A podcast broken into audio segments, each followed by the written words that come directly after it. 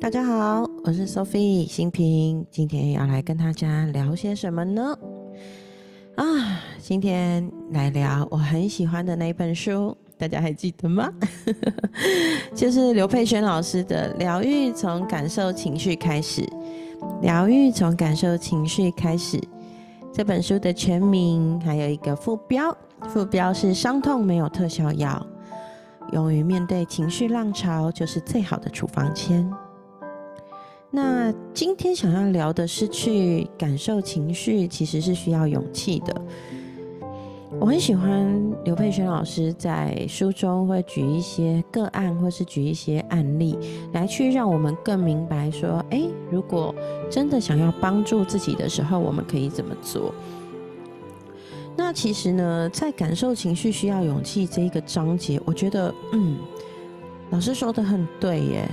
当我们能够贴近碰触自己和他人的真实情绪，我们才能看见自己，也能看见他人。所以，如果我们能明白，情绪只是面对发生事件的自然反应，需要被好好感受，我们就能明白说，其实情绪是情绪，它没有对错。如果有一天，我们认为反正悲伤也没有用，不用去想。那这样子的话，我们压抑的是情绪，我们也在推开那个感受情绪的自己。所以，如果这样的话，我们会在身上背了一箱又一箱很沉重的情绪包袱，我们就会变成情绪的囚犯。那在这一个章节呢，我很喜欢刘佩轩老师提到的一个案例哦。这个个案呢，其实是英国的哈利王子。会想要分享这个故事呢，是因为我的好朋友米娜，我的十七年占星至交双胞胎灵魂姐妹花米娜，她超级喜欢戴安娜王妃。然后前阵子也我也在她的推荐之下看了那个《王冠》这部影集哦，啊，真的很有感触，就是在皇室享有很多特权，享有很多。荣华富贵，但是相对的束缚真的也很多。然后这个章节里面其实有提到哈利王子这个案例，就是在一九九七年呢，戴安娜王妃车祸过世之后呢，其实当时哈利王子他只有十二岁。那在一直过了好多年哦，来到了二零一七年，戴安娜王妃过世二十周年的纪念会上。哈利王子才终于坦诚，其实从十二岁之后，这二十年来，他非常非常努力的不去说，也不去想妈妈的死亡。我想，对一个十二岁的孩子面临妈妈的往生哦，尤其又是以车祸这么突发的意外，然后尤其又我们都知道是因为狗仔的那个飙车追逐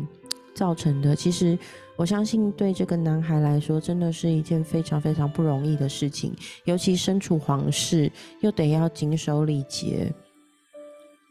那哈利王子就有说到，当时的自己十二岁的他，这个男孩，他把自己好像把头埋进了沙子，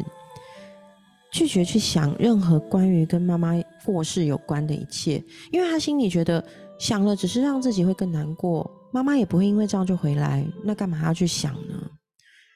那大家知道，这样子压抑、压抑再压抑，一直到快三十岁的时候，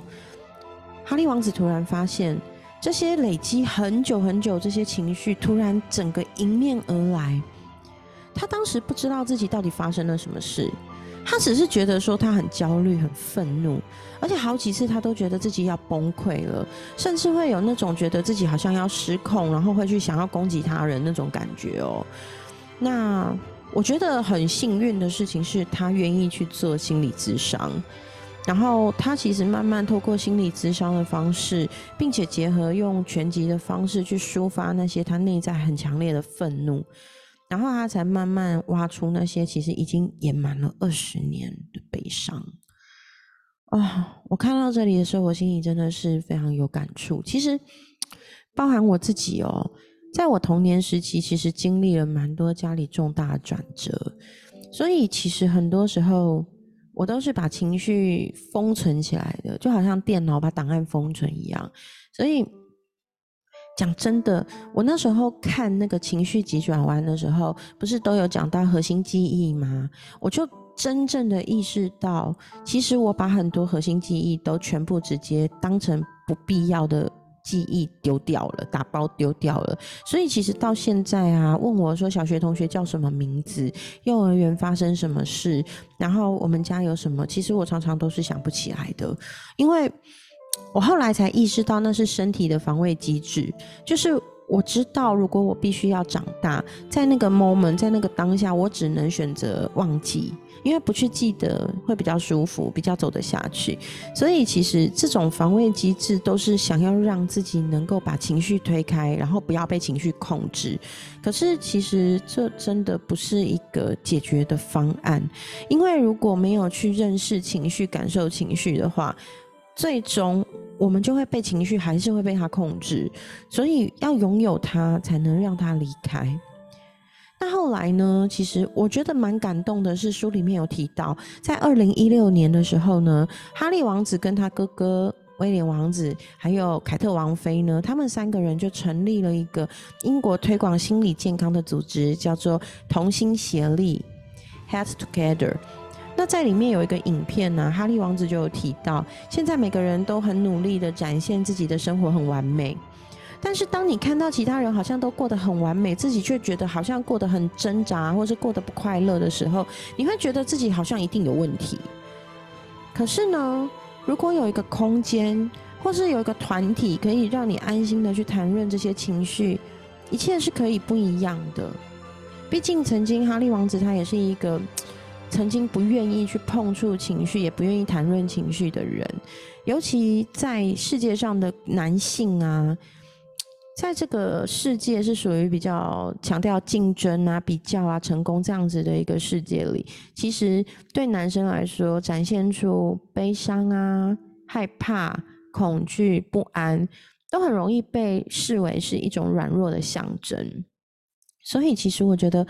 真的在呃。以性别来说，男性其实在成长过程中是更难以去面对他们的情绪的，其实是非常非常不容易的。尤其如果在这个社会化的过程，他们要被当成像个男人。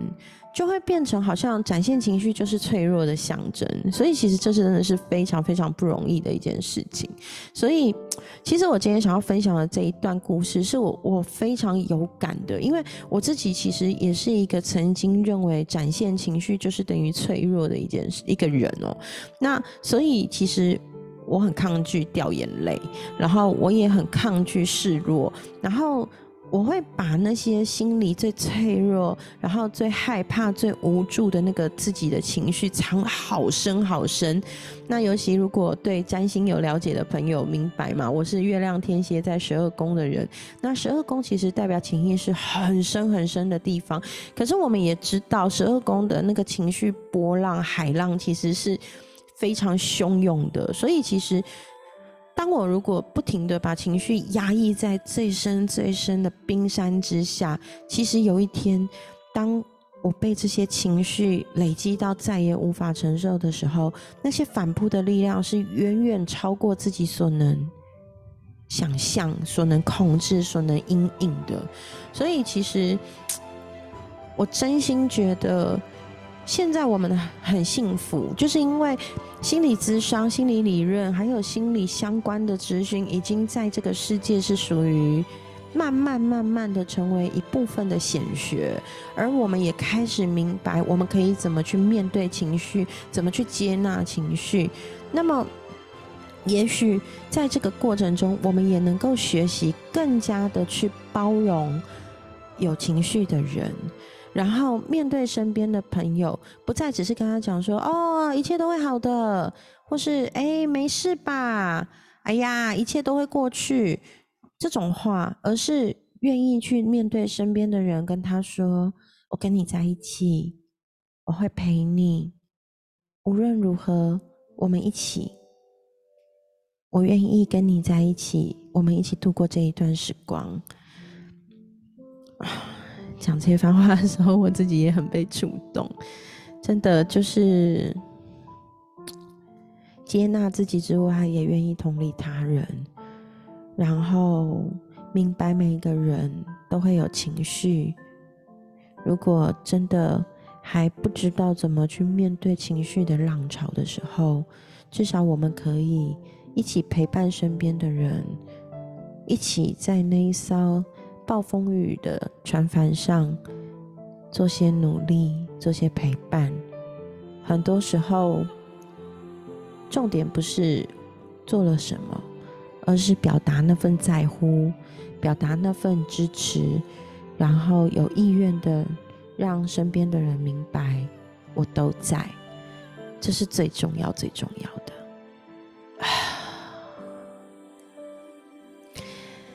是不是很棒？我真的超喜欢刘佩轩老师的。我只是短短的一个小章节，就可以带给我这么多的触动。这本书我真的超喜欢。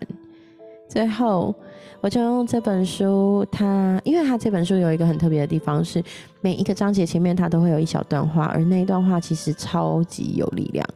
那我今天就用这个第五章“疗愈从感受情绪开始”的第五章的开头的这一小段话，来跟大家做一个结尾的分享。第五章说到，去感受需要勇气。如果情绪是浪潮，我们就要学会冲浪。这样，当情绪浪潮朝你扑及而来时，你就能踏上冲浪板，自在